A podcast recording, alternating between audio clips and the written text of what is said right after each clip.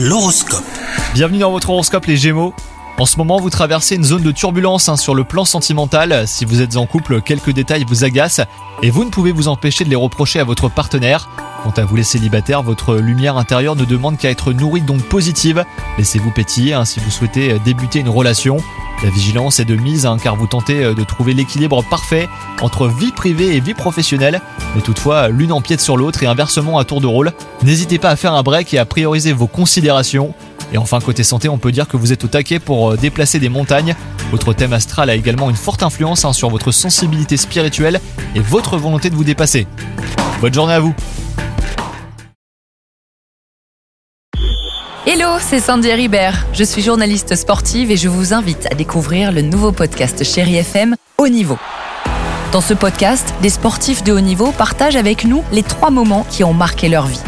Retrouvez tous les épisodes de Haut Niveau sur le site de Chéri FM et sur toutes vos applications de podcast préférées. À très vite!